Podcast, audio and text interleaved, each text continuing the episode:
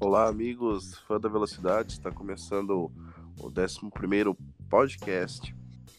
E hoje começamos com o GP mais polêmico, talvez, da temporada, o da década, GP do Canadá, que teve como foco a briga fora das pistas entre Vettel e Hamilton.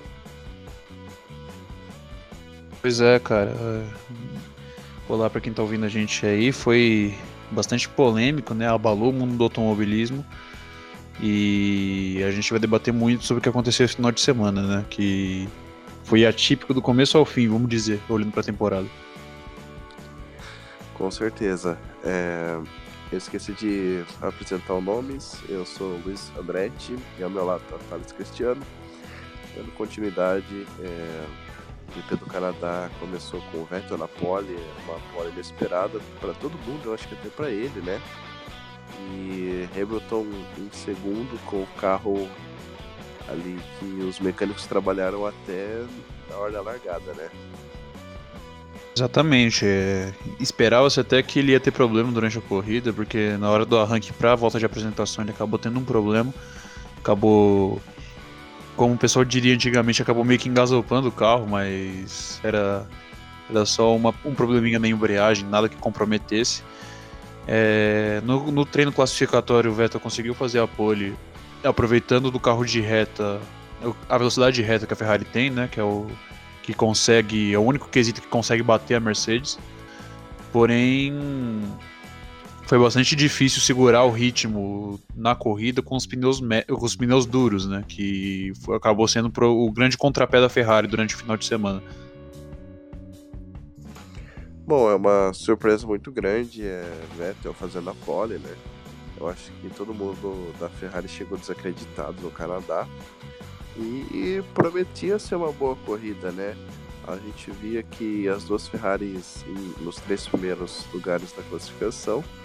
A gente pensou até que ia ter, ter uma boa corrida, né? Falando de classificação, outra surpresa foi Daniel Ricardo de Renault, que comemorou bastante na quarta posição. Exatamente. É o... A Renault que fez uma excelente prova esse final de semana, conseguiu se equiparar em ritmo até com a Red Bull, praticamente. É... Foi, um bastante, foi talvez o melhor resultado da equipe francesa num quali. Acho que, se eu não me engano, foi mesmo, desde que voltou para a Fórmula 1 em 2016. É, porém, na corrida é mais difícil manter o ritmo, né? Acaba perdendo um pouquinho de espaço para as Red Bulls. O Max Verstappen, que veio de trás, acabou vindo com tudo na corrida, né? Ele acabou saindo no Q2 por causa do acidente do, do Kevin Magnussen. E, mas mesmo assim, o Ricardo e tanto o Ricardo quanto o Huckenberg tentaram deram o seu máximo, né, para conseguir os seus ótimos resultados aí. Sexto lugar para o Ricardo, sétimo lugar para o Huckenberg. E aposto que o Cyril Abitbull está bem contente com esse resultado, né? Bom, a gente torce pela recuperação de uma grande equipe, né? É uma equipe histórica. E também teve Stroll pontuando, né? Fez P9. Exatamente, é o Stroll não é a primeira vez que ele pontua no, no grande prêmio da casa dele, né? Ele que é canadense. Porém, ele tá com um recorde muito negativo no, nos treinos classificatórios. Se eu não me engano, são 11 corridas seguidas que ele não consegue avançar nem pro Q2. Porém, dessa vez não atrapalhou Bom, tanto. O, o, carro da Racing Point não ajuda muito, né? A gente vê até o Pérez que tem uma dificuldade muito grande de até pontuar com o carro, né? Exatamente. E o Stroll fez um desempenho louvável nesse final de semana, né? Saindo lá de trás, ele conseguiu chegar na nona posição, na frente do seu companheiro de equipe, né? O Pérez, que por incrível que pareça, está tendo dificuldades em batalhar com o Stroll. E como você falou, né? O carro da Racing Point é talvez o, o terceiro pior, se não o segundo pior do grid de hoje, né? É, junto, com as, junto com a Alfa Romeo.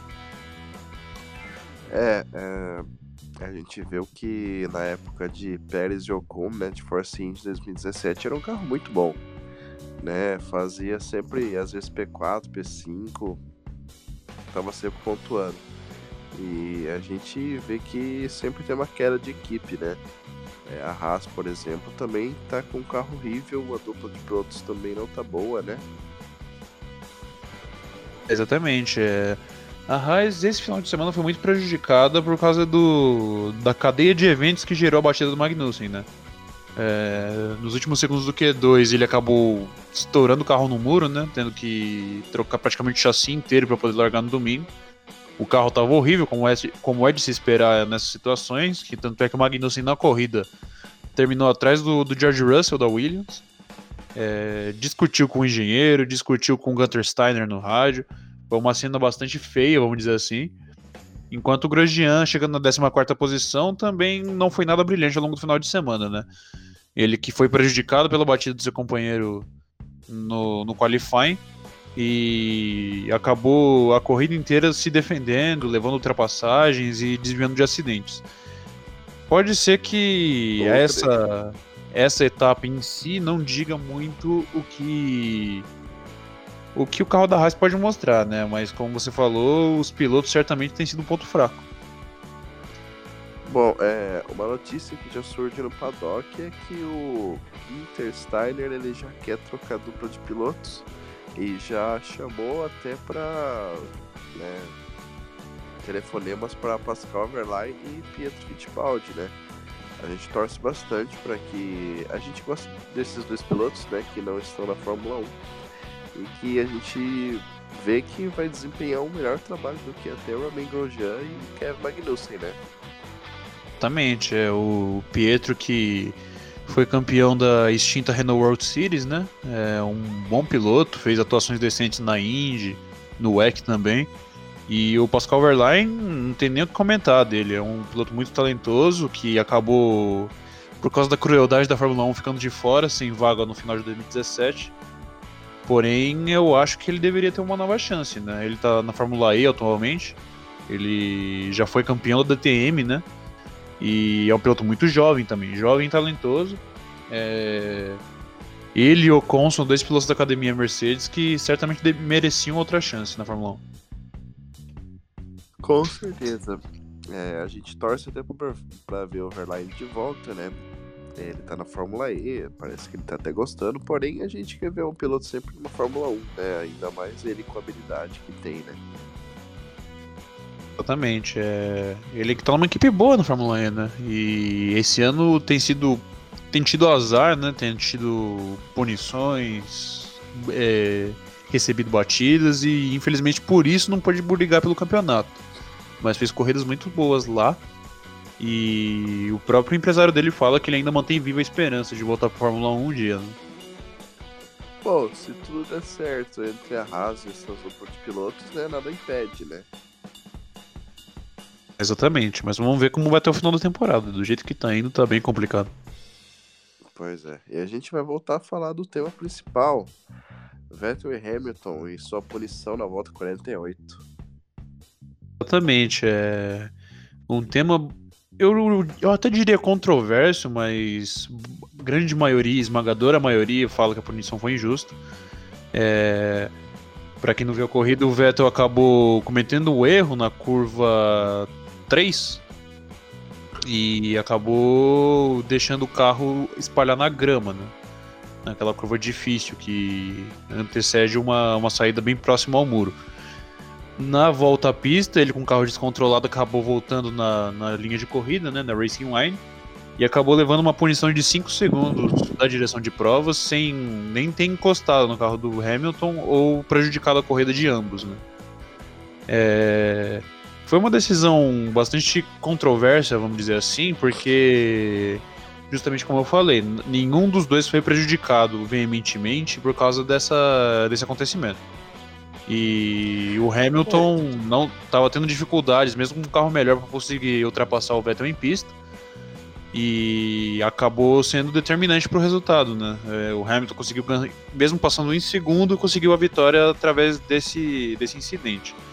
Na minha opinião, acho que foi Bom. injusto porque eu, eu, eu enxergo que uma punição na Fórmula 1 principalmente só pode ser se acontece uma colisão ou se um piloto muda, de, muda duas vezes ou mais durante uma reta de direção para protegê-la. Não foi nenhuma das duas coisas. O Vettel, como disse no rádio, ele não tinha controle do carro. É, tinha gramas no, no, nos pneus ele teve bastante sorte de conseguir controlar o carro, fez um excelente trabalho ainda. Porém, acontecem essas coisas, né? E mais uma vez a Mercedes beneficiada com o resultado da direção de prova, né? Bom, é, a gente viu ambas as partes e a FIA tomou a decisão de que o Vettel moveu sim o volante para bloquear o Hamilton, né? É, até saiu, a gente não sabe se são dados oficiais da telemetria do carro dele, né? Mas Exatamente. É, fica controverso porque o Vettel já vem, o Hamilton já vem ganhando muitas corridas, né? E aí você fica naquela coisa, né? Será que foi para beneficiar? 2016 em Mônaco não teve essa punição. E tá sempre essas polêmicas que estão rodeando até agora essa corrida, né? Exatamente. Como você mencionou, 2016 em Mônaco foi um caso muito parecido, né? É, o Hamilton acabou cortando a novela chicane, voltando para a pista de maneira tão perigosa quanto, vamos dizer, vamos analisar assim, e trancando o Ricardo no muro e acabou sendo ileso para ganhar aquela corrida mais tarde, né? E uma situação bastante parecida, se não for idêntica essa do GP do Canadá, acabou rendendo punição para o Vettel. É... São dois pontos de pista diferentes, né? A novela Chicane em Mônaco e onde aconteceu esse incidente no Canadá, que ali onde o Vettel acabou escapando, além de ser grama, era descida, né? E ele fez um trabalho excelente para conseguir controlar o carro na pista ainda, mas é, não foi que a direção de prova viu, né? Como você disse, ele enxergou que ele corrigiu o volante mais do que deveria. Só que a gente que joga automobilismo virtual, né? A gente, eu particularmente, né? Eu não enxergo como ele teria conseguido segurar o carro na pista sem ter feito os movimentos no volante que ele fez. E por isso foi bastante é. controverso, né? A gente vê que talvez o carro ali já estava saindo de traseira na hora que ele virou o volante para direita Porém, creio que o carro corrigiu mais rápido do que o esperado, né?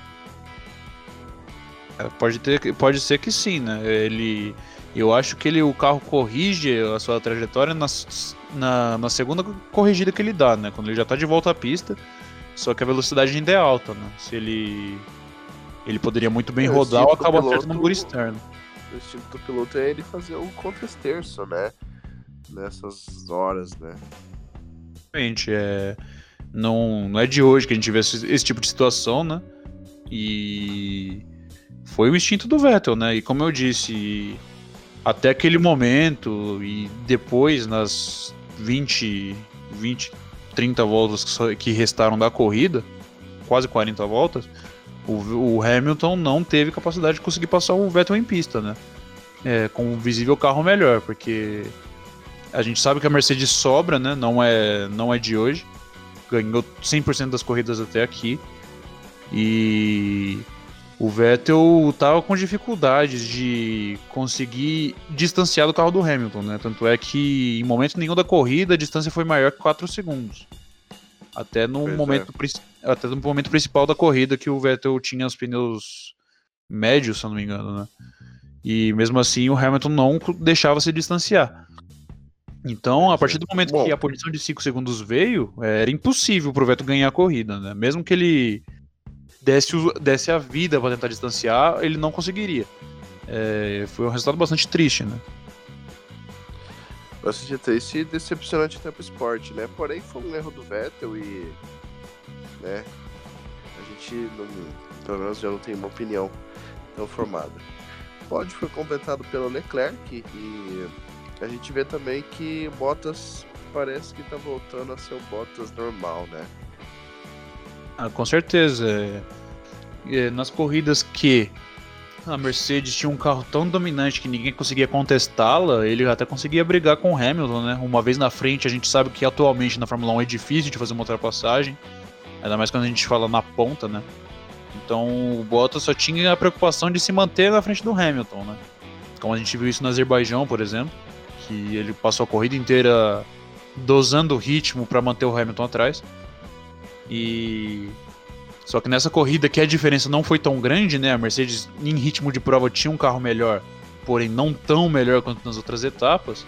Ele acabou levando tempo das Ferraris, dos dois pilotos e até levando certa pressão do Verstappen em determinado momento da prova, né? E é uma pena, né? A gente vê o Bottas regredindo desse jeito, que era a única esperança que a gente tinha de ter um campeonato realmente. É... Eu ainda acredito que a Mercedes pode ser que ganhe 100% das provas esse ano. É, não vejo a Ferrari domin... É, com chances reais de vencer, que nem teve nesse final de semana.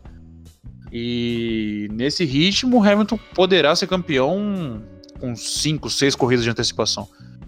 E talvez seja o ano mais menos competitivo, chato. não vou falar chato. É, menos competitivo desde que esse regulamento híbrido foi instaurado, né? Em 2015 tinha sido o ano que o Hamilton mais tinha sobrado, né? Que ele foi campeão nos Estados Unidos. Porém, esse ano parece que vai ser ainda pior. É, se não acontecer alguma coisa aí, uma nuance aí de quebra de botas ganhando corrida, infelizmente aí o sonho do Hamilton de chegar a 7, 8 títulos, eu acho que tá um pouco perto, hein? É, 7. Esse ano ele chegaria a 6, né? E. Como a gente comenta bastante, né? A não ser que um milagre aconteça até 2021, entre 2020. É, 2021 mudou o regulamento, né? A não ser que um milagre aconteça ano que vem, a Mercedes não vai continuar ganhando, né? 2021 a gente vai ter teto de gastos instaurado, né? O gasto vai ficar em torno de 250 milhões de dólares. E pode ser que iguale bastante, né? É, vai ser bastante interessante ver a Fórmula 1 como vai ser a partir de 2021. Só que a gente que acompanha bastante tempo a categoria sabe que quando existe, quando existe esse tipo de mudança, a dominância apenas muda de mãos, né? É, nunca é 100% equilibrado. É, a gente sabe que o ano mais equilibrado da Fórmula 1 da história recente, né, vamos dizer assim, porque a gente não era nascido para lembrar exatamente como era no passado. Dizem que a temporada de 82 foi bastante equilibrada, né? Mas a de 2012 Sim. foi bastante equilibrada, né? Teve, a gente teve sete vencedores em sete corridas diferentes. E para chegar naquele número vai ser praticamente impossível de novo, né? A, gente, a realidade é essa. É, a gente queria assim ver isso de novo, né? Aquele cenário 2010, 2012, Também. né? Que a gente tinha nuances diferentes, é, dependente da classificação, algum piloto iria muito bem, ultrapassagens, né? Nunca pole era garantia de vitória naquela época, né? Hoje em dia o piloto ele se classifica numa tal posição e já é quase certeza que ele entre os seis primeiros que ele já largou ele vai ficar. Né? Exatamente. Você falou dos recordes do Hamilton, sete títulos com certeza ele deve chegar esse ano no próximo. E o de vitórias com certeza também ele deve passar, né? Que é, muita gente muita gente compara no recorde da época do, do Prost com os atuais. Hoje em dia é relativamente mais fácil, né? Você tem um carro dominante na mão com 21 corridas por ano, né? Lembrando que em 90, é, em 89 coisa... eram 16 provas por ano, né? Então, Era 7 bem... provas a mais fazem muita diferença. Era bem impensável na época do Prost você chegar a 51 vitórias igual ele, né? Tanto é que Exatamente. queda de carro, 16 provas, até na época do Schumacher foi 16 provas. Exatamente, Agora... a época do, a época do Schumacher, a temporada que teve mais corridas foi 17 ou 18, se eu não me engano. E o Schumacher foi um cara que correu nas duas épocas, né? Ele estreou em 91, parou de correr em 2012. Pegou todas, todos esses períodos, né? E também é ainda mais louvável você ver um cara que nem ele com 91 vitórias tendo corrido 14, 15 corridas por ano lá no passado, né? Pois é, é, é bem legal falar dessa passagem do Schumacher, que ele tem a mão dos carros antigos, né? Da época dos bicos é, de descida, né? Que tinha o carro com câmbio manual. Chegou a fazer parte dos carros de, dos anos 90, 2000. E esses últimos carros do último regulamento, né? Dos carros mais curtos, é, menos largos, né? Degrau no bico, né? Com cares. É, é legal de ver isso. O Rubens também fez isso, né? Ele começou naqueles carros mais antigos, com pneu Goodyear e tal. Bom. E o Rubens teve mais dificuldade para se adaptar aos regulamentos, mas também é um dinossauro do esporte ainda. Né? Ele e o Kimi que tá chegando perto do recorde de corrida deles, né? É, Kimi já entrou pro clube dos 300, né? Ele já passou alguns recordes. O maior finlandês a vencer. E parece que a paciência do Kimi Raikkonen também tá acabando, né? Sim, com certeza. É, o Raikkonen esse ano tá mais por diversão, né? É, prestando serviços na, na Alfa Romeo para tentar melhorar a, o grau de ação da equipe da categoria, né? Ele tem um contrato de um ano podendo ser renovado por mais um, então a gente pode, pode ser que a gente veja ele ano que vem na Fórmula 1 ainda. Se isso acontecer, ele vai ser disparado o, piloto com mais corridas na história, né? E eu acho bastante merecido. mais velho do grid, né? Sim, eu acho isso bastante merecido, cara. Que campeão, esse recorde de pertencer a um campeão mundial não é, não é muito justo, cara. Que antigamente, antes do Rubens Barrichello, esse recorde era do De, Cesare, se eu não me engano, né? Que há quem diga que era um piloto bastante mediano, né? Na década era de 90 e 80. Era o Patrese, isso. Que também não muda, né? O Patrese foi vice-campeão em 92 como o grande ponto da sua carreira, né? Mas eu acho que esse recorde de pertencer a um campeão mundial como é o Kimi Raikkonen é excelente. Bom, é, vamos agora sair da Europa e desembarcar na América, onde a gente vai ficar nas duas categorias. Foi hora de IndyCar Series.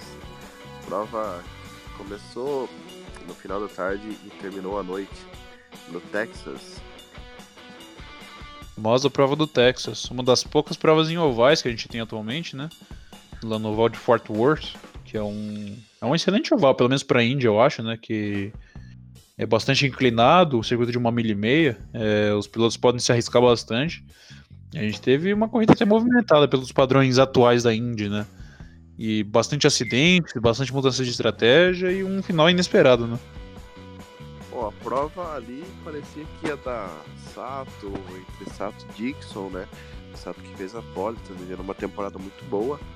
Porém, um acidente nos boxes, né, nos pits, acabaram que encerrando as chances do Sato dominar a prova. É... Exatamente, ele acabou atropelando os mecânicos, né? É, perdeu volta, foi punido, acabou com a corrida dele, ele acabou três voltas atrás na 15 posição, né?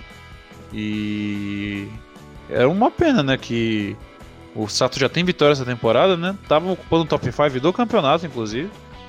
É, um piloto experiente do que nem ele, batalhando por título no campeonato, é uma coisa louvável, né? E... É, é uma pena, a gente queria ver se ali como seria ele brigando pela, pela tabela, né? Porém, eu acho que os freios frios, né? É, aconteceu isso. Um acidente aí que proporcionou aí a liderança de Rossi e Hunter Rate, primeiramente, né?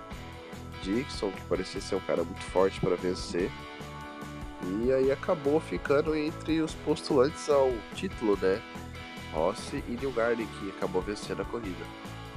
É, o Scott Dixon, ele, ele figurou na parte da frente da corrida grande parte, né? Porém, um movimento muito afoito e equivocado do Colton Herta acabou, acabando, acabou terminando a corrida do Dixon e dele mesmo, né? É, o Colton Herta, que é experiente, menino, né? Conseguiu ganhar uma corrida essa temporada já. Porém, acabou. Ele tá fazendo uma boa pelo Texas, né? Exatamente, ele tava. A batida aconteceu numa batalha pela segunda posição dele com o Dixon. E ele foi muito afoito na, na, na manobra, ele errou. É... E o pior é que prejudicou o Dixon mais ainda no campeonato, né? Pra quem não se lembra, no, no duo de Detroit, que tinha sido a última etapa, ele tinha batido na corrida do sábado, né?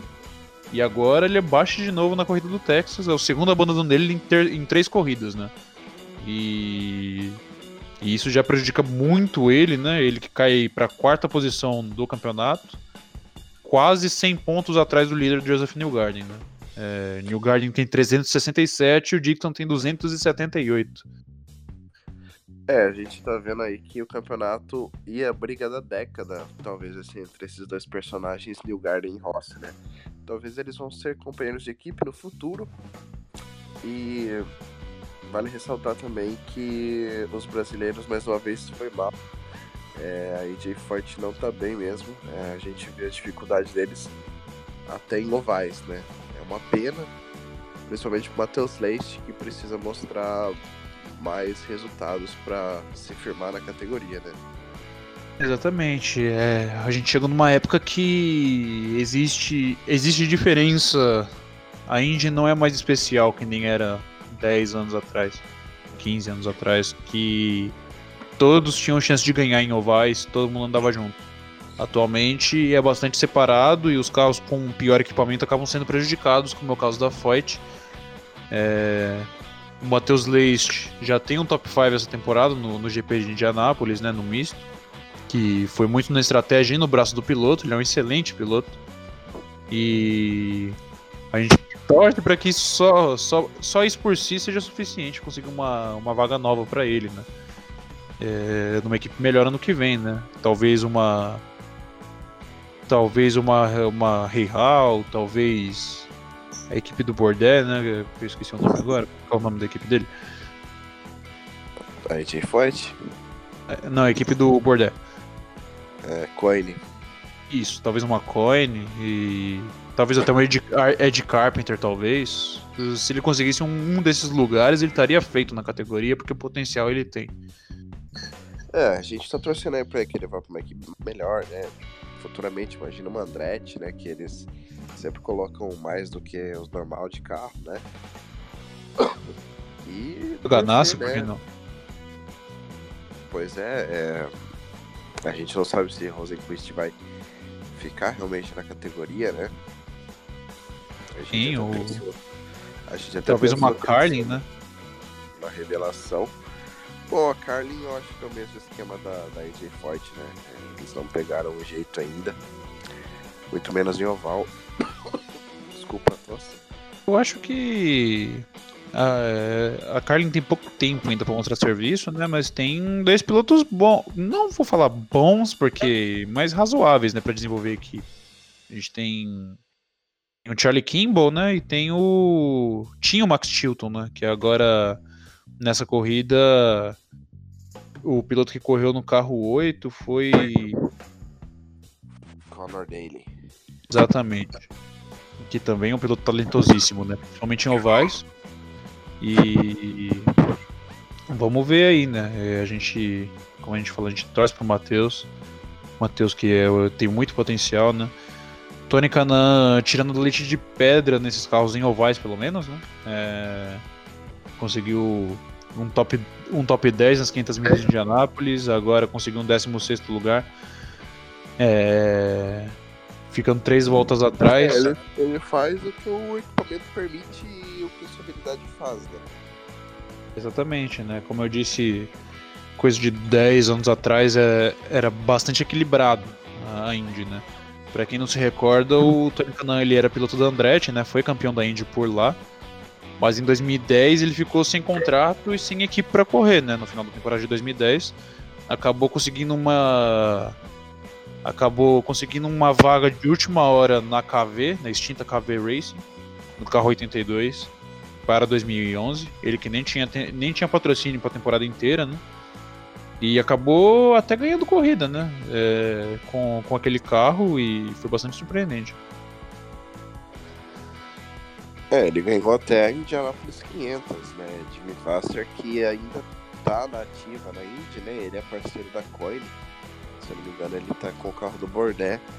E a gente vê que pensamos que o Tony ia ser um piloto bom na EJ Ford porque a gente conhece ele como piloto de equipe pequena, né? Na época da Andretti Green, que ele foi campeão, é, a equipe não era o que é hoje, né? E ele conseguiu ele ser o primeiro campeão da, da equipe, né? É, se eu não me engano foi o Don Weldon, né?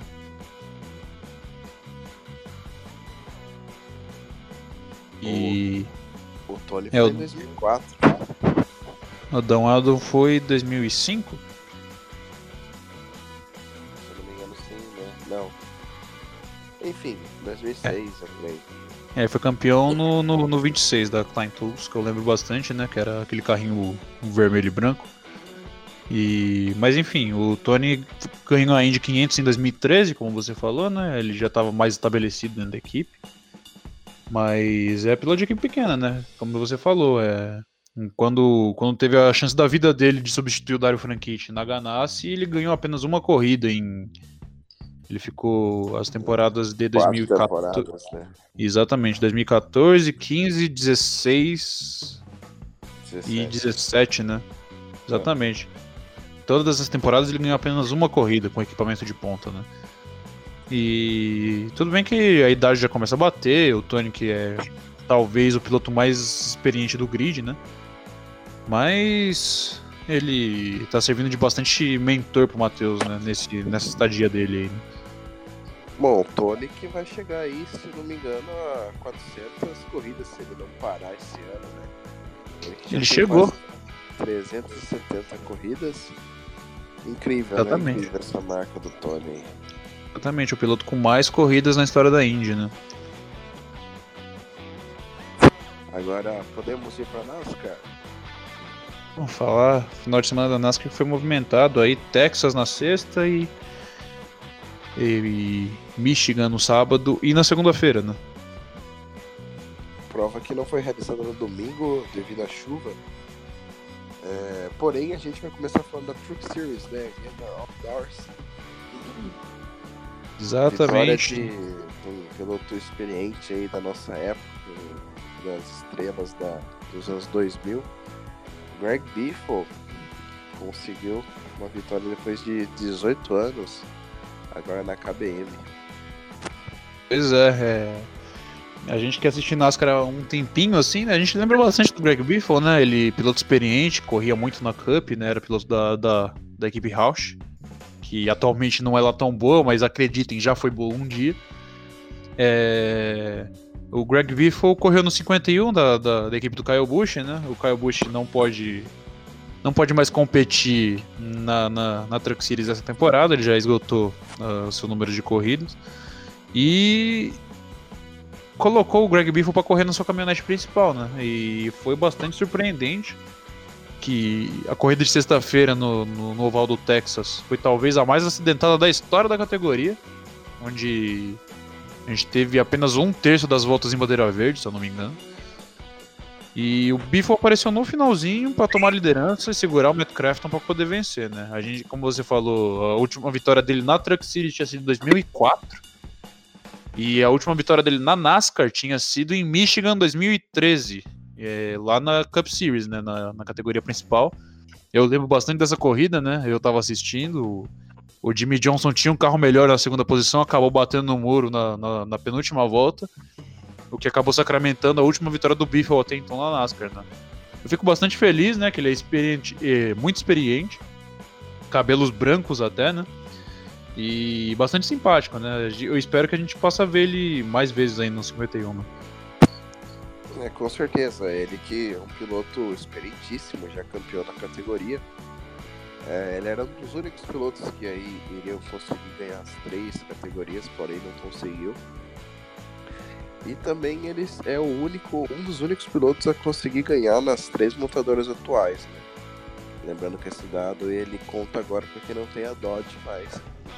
E Exatamente. É e é legal ver isso, né? Um piloto clássico da, das eras. Tá de volta, né? Seria legal também Tony Stewart, né? Voltar e fazer algumas provinhas também. Ele que anda nos bastante... outros Exatamente, foi bastante interessante você falar que nunca na história um piloto foi campeão da, da Truck Series, da Xfinity Series e da Cup Series, né? Categoria principal, e o Greg Biffle foi o que chegou mais perto, né? Ganhou a Truck Series, ganhou a Xfinity Series e foi vice-campeão, acho que em 2004 ou 2003. 2005, eu acho. Foi vice-campeão da, da Cup Series e foi até hoje o piloto mais próximo a chegar a esse feito, né? Bom, agora tá pro Austin Dillon, né? Mas aí a Richard Childress teria que acertar um carro bom pra ele, né? E acho que falta abraço pro Austin Dillon, cara, sinceramente. É, o equipamento dele não favorece, né? É, a gente vê que a Richard Childress, ela tá muito forte na Xfinity, porém na na categoria principal não consegue desenvolver nada entre o Hamrick e o Dillon, né? Hamrick sim, eu acho que tem potencial. O Dillon, acho que não, cara. Eu acho que ele já tá, já tá relativamente envelhecendo, vamos dizer assim, né? Tem duas vitórias na Cup, né? Uma por economia de combustível e outra tirando o adversário da frente para poder ganhar em Daytona. Mas vamos ver, né? Como você falou. Quem sabe a equipe tem um ganho de, de desempenho aí e ele possa, possa brigar lá na frente com mais vezes, né? equipe que vai entrar com o Tyler Reddick na Monster Cup com 31 ano que vem, né? A gente espera que a equipe volte. É uma equipe clássica também, né? Igual a Roush, não vence mais, mas ganhava bastante, né? Há 15, 20 anos atrás. E agora a gente passando pra Monster Cup, prova Xfinity no sábado. Ah, teve Xfinity também, né? Isso. Xfinity foi vencido pelo Tyler Reddick de novo, né? Depois de bater na trave lá em Pocono, ele conseguiu ganhar. Com certeza. É... Parece que o campeonato ele meio que tá deixando o Christopher Bell de outsider e Cole Custer e Tyler Reddick estão correndo aí pela taça, né? Só tá sobrando os dois aí na corrida. Christopher Bell acabou meio que perdendo um pouquinho o gás, vamos dizer assim, né? Ele ele começou o campeonato ganhando bastante corrida, mais que todo mundo, mas acabou perdendo um pouquinho de desempenho. O Cole Custer, que foi vencedor de semana passada, daquele jeitinho bem espetacular lá que a gente viu na última curva, também não teve uma corrida boa. Quem, quem surpreendeu dessa vez foi o Noah Gregson, né? Que é um piloto que saiu saiu da Turk Series com uma baita de uma expectativa em cima dele. Até agora não mostrou resultados, foi em segundo lugar. E mas não foi para o Tyler Reddick. Né? Não, mais uma vez aí Tyler Reddick mostrando que veio para defender o título, né? É, poucas vezes a gente viu um piloto talvez com chance de ser B da Xfinity, né? É o caminho normal para para todo mundo ver como ele estava deslocado da equipe do Júnior e ninguém creu que ele ia ser campeão, que ele não tinha nenhum contrato com nenhuma equipe da Cup, né? É, a gente viu que Elliott e Byron foram campeão no mesmo carro e já subiram pra, pra Cup e o Reddick não, né? É, ele era o patinho feio da equipe e foi lá, conseguiu o título e não tinha nenhum contrato com nenhuma equipe da Cup e foi para o Children's da Xfinity tá fazendo um bom trabalho, né? Exatamente. É... O último bicampeão da Xfinity que a gente tinha visto tinha sido o Rick Stenhouse, né? Que e se pode falar que conseguiu bastante rodagem para poder subir para a categoria principal. Lá ainda das suas braçadas, tem, tem duas vitórias na, na, na categoria principal, se eu não me engano. Mas não é por falta de rodagem nas categorias menores que ele que ele hoje em dia faz essas barbeiragens que a gente vê, né? É um piloto bastante rápido, só que ele ainda tem muito para evoluir, né? É, com certeza. A gente vê que essa, esse ápice do piloto da NASCAR às vezes só chega depois dos 30, né? Que a NASCAR tá indo. Alguns nem podem. Talvez nem cheguem até os 30 pilotando numa equipe de ponta, né? Como a gente vai falar agora, tem bastante, bastante jovem sob pressão, né? É, a gente vê que esse, essa queda do Bell na Xfinity, eu acho que é um pouco suspeito, que ele já tá bem tranquilo, achando que é ele que vai assumir o 20, né? Futuramente, ou talvez ano que vem, né? Eu, é, talvez futuramente, porque eu acho que o Eric Jones ainda tem lenha para queimar, né? Que a gente viu as últimas provas aí, ele tá dando consistentemente no top 5, né? É, é bastante interessante ver o carro 20 de volta andar na frente, coisa que fazia tempo que a gente não via. Ele ainda comete alguns erros de iniciante, né? Ele, o que ainda estão custando uma vaga para ele nos playoffs dessa temporada. Porém, eu acho que ele tem um perfeito potencial de conseguir evoluir e talvez até brigar por vitórias essa temporada, né? Bom, eu acho que fica um pouco difícil vitória. Não sei se ele ainda tem essa chance entre os grandes, né, da Penske. Quem fica devendo realmente é o Ryan Blaney, né? Que a gente vê que ele está disputando corrida com o Ryan Newman, entre outros pilotos, né?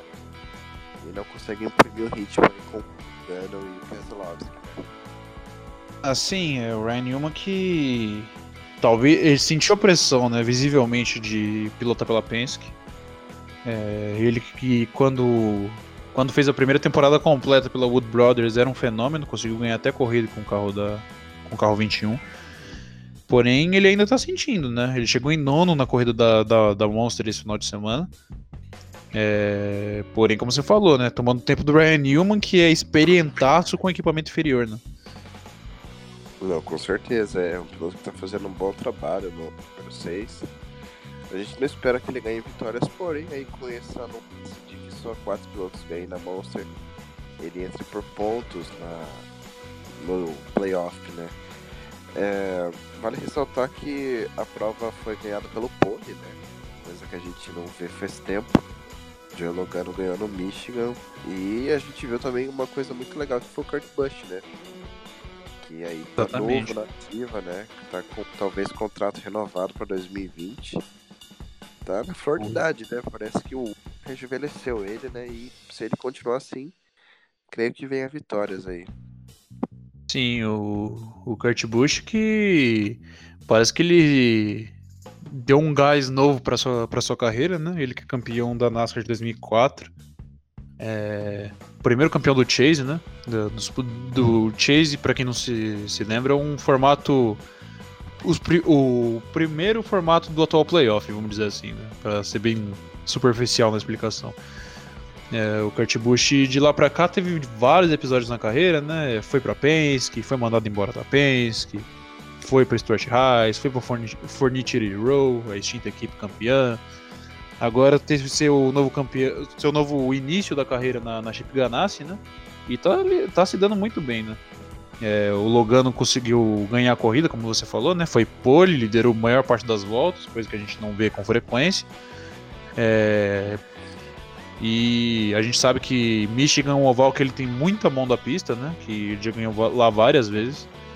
Mas teve uma, uma prorrogação no final da corrida e o Kurt Busch quase consegue roubar a vitória, né? Fez um movimento é, para passar o. Que... movimento quatro... de ultrapassagem no Truex Jr. bastante interessante. E assumiu a segunda posição e quase ganhou a corrida. É, foi mais do mesmo, né? Eu acho que tem. O Kurt Busch é o outro outsider que corre por fora dessa briga de titãs. Mas foi uma boa corrida, né? A gente viu os carros um pouco mais lentos, né? Correram com a configuração de 550 cavalos. Coisa que não agradou muitos, porém o carro ele anda colado no outro, né? Spoilers de 20 centímetros na traseira. E 550 cavalos eu acho que perde muita velocidade. É, exatamente. É, como a gente estava comentando ontem assistindo a corrida, né? É, a NASCAR, coisa de não muito tempo atrás, né? Assim que mudaram para esses carros da nova geração, em 2013 mais ou menos, Michigan era de longe o circuito mais, mais rápido do calendário, né? É, os carros chegavam até 350 por hora, às vezes, de máxima. E hoje, devido a alguns acidentes, devido a alguns incidentes, acabaram diminuindo a potência dos carros, aumentando o downforce. E hoje a gente viu isso daí, né? Uma, um circuito grande como é o de Michigan, que é de duas milhas, se eu não me engano, né? E a gente vê, tem aquela sensação de lentidão, né? Na, na reta, os carros parecem ser mais lentos do que um dia já foram, né? Pois é, é, a gente pode até comparar que se você pegar o Xfinity na sua configuração normal e um carro dessa configuração de 550 cavalos, eu creio que o Xfinity ultrapassaria até o Monster Cup. Exatamente, é, é bastante. É, até na hora eu cheguei a perguntar para você se a, a corrida estava acontecendo com placa restritora no motor, porque os carros estavam muito lentos. Mas não tava, é apenas o, uma, a queda de potência que teve nas últimas temporadas, mas o pacote aerodinâmico novo que tem causado isso, né? É uma pena, mas. Sim, em época que estão falando até de pôr em motor híbrido na NASCAR, nunca se sabe, né? Tudo pode piorar. Bom, os, uh, os, as fábricas estão felizes com essa configuração de 550, né? E parece que eles vão manter, né? Tá mais seguro sempre a NASCAR trabalha nisso, né? Evitar acidentes, né? E tudo mais. Bom, próxima prova, a NASCAR dá uma pausa essa semana e volta em Sonoma. Eu gosto Exatamente, daqui a duas semanas, né? que vem a gente esse final de semana na verdade a gente tem Le Mans né e por causa de por causa de um fair play vamos dizer assim a NASCAR não coloca corrida nesse final de semana então a gente vai ter Sonoma daqui a duas semanas apenas. Partimos para Stock Car. Stock Car Brasil, é, Londrina esse final de semana, né? É, corrida bastante bastante movimentada, né? Inesperada até eu diria. É, o circuito de Londrina que é é o circuito internacional de Ayrton Senna, né? Que é bastante interessante, né? Com duas retas gigantes tem um circuito. A gente teve mais uma por do, do Thiago Camilo, né? É, ele que ganhou a primeira corrida, xingou bastante a organização, né? Por causa daquele, daquele incidente que tirou a vitória dele, acho que em, aqui, aqui em Mojimirim, no Velocitar. E na corrida 2 com o Ricardo Maurício, que ganhou a sua primeira corrida desde 2017, né, cara? Ele fazia muito tempo que não conseguia ganhar. É, foi bastante interessante ver ele voltar ao pódio. Na, na briga pelo título, a gente teve o Rubem, o Rubem Barrichello, né? Ele não correu a primeira corrida por causa de problemas no câmbio. Na segunda etapa ele conseguiu, ele conseguiu até correr. Chegou apenas na, deixa eu ver a posição que ele chegou aqui. Ele chegou apenas na oitava posição, mas já serviu bastante para acumular 13 pontos, né? Ele que briga pelo campeonato, a gente sabe. E o Daniel Serra foi o inverso, né? Ele chegou em quarto na primeira corrida, mas abandonou na segunda corrida por causa de problemas eletrônicos. Bom, a prova que marcou também na segunda prova, né? O quarto lugar da Bia, né? Exatamente. Na categoria. Bia Figueiredo, que é piloto, é piloto bastante simpática, né? A única piloto, piloto mulher do grid. É, correu na Indy, correu na Indy Lights faz algumas provas no IMSA às vezes, né? Tinha como seu melhor resultado um sexto lugar, se eu não me engano. E conseguiu um excelente quarto lugar, quase conseguindo o pódio. É, foi bastante interessante ver a, ver a Bia é, brigar brigar por pódio, né? Eu nunca tinha visto ela tão bem numa corrida quando foi na corrida 2 esse final de semana. Porque na corrida 1 ela acabou ela acabou abandonando. Alguns pilotos fazem isso na corrida 1 do final de semana para poupar equipamento e combustível e pneu para poder ter uma vantagem na corrida 2, né? E ela, ela costuma fazer bastante isso, fez mais uma vez esse final de semana e dessa vez foi recompensada com quarto lugar, um excelente resultado para ela. Né? É, com certeza. A prova também marcou a, a recorrência do Thiago Camilo na, na punição e devolveram a vitória dele, né? Isso que mostra que a tabela mudou e ele passa a ser o novo líder do campeonato. E demorou séculos para resolver essa punição, né? Coisa de outro mundo isso. Exatamente. É... O caso foi para lá no STJD, né? Quem sabe, quem gosta de futebol também sabe que envolveu o STJD na, na discussão complica tudo. Não é só não é só no futebol, mas a gente viu aqui no automobilismo também. É... O Thiago Camilo tinha, para quem não lembra, ele tinha sido punido em 20 segundos na corrida, acho que de Velocitar, que ele tinha ganhado por causa de uma suposta queima de largado. Ele foi punido, recorreu, daí derrubaram o liminar que uh, derrubaram o liminar, ele tinha recuperado os pontos, daí puniram ele de novo. Só que dessa vez saiu o veredito do tribunal e parece que ele realmente vai ficar com a vitória que nem você falou, coloca ele na liderança do campeonato e mais um nome aí pra brigar, né? Ele com, com o Daniel Serra e o, e o Rubinho Barrichello, né? Com certeza. É, mais alguma notinha de rodapé? Ah, eu.